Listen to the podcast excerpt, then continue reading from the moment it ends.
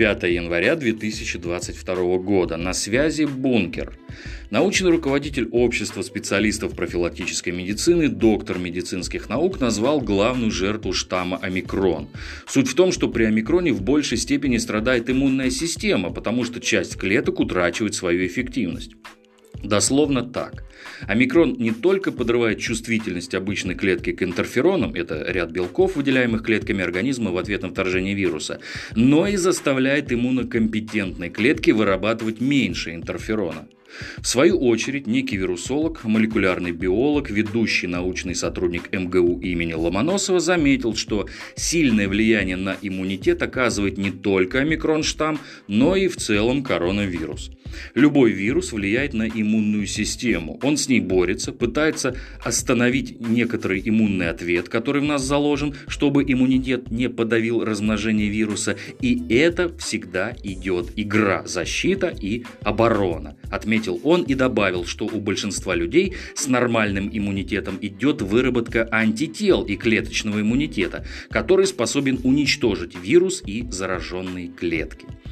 Далее о чести и достоинстве. Некий лидер либерально-демократической партии России пожелал некой заслуженной артистке, актрисе и телеведущей медленно умирать от коронавируса. Причем такое заявление он сделал в эфире телеканала НТВ. Лидер партии выступил с критикой позиции актрисы по вопросу вакцинации. По его словам, заслуженная артистка России совершает гнусные поступки и занимается деструктивной пропагандой. Дословно это было так.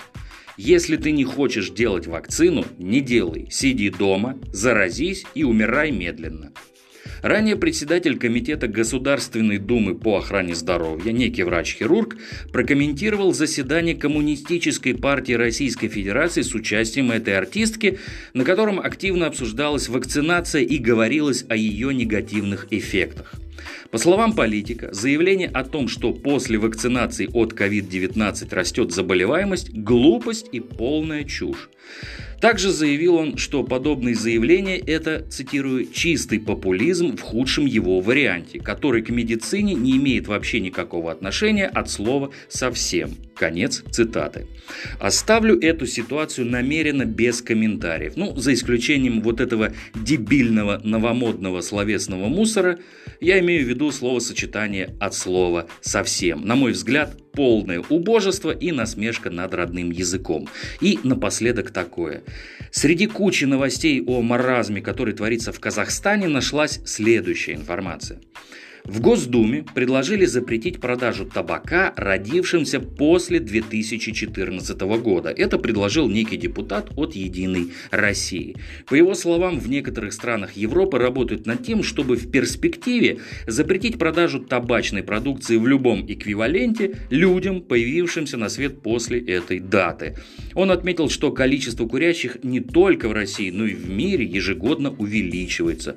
Так, по данным федерального проекта «Трезвая Россия», в 2020 году россияне выкурили 280 миллиардов сигарет. Ну, вот такие дела. На сегодня все. Конец связи.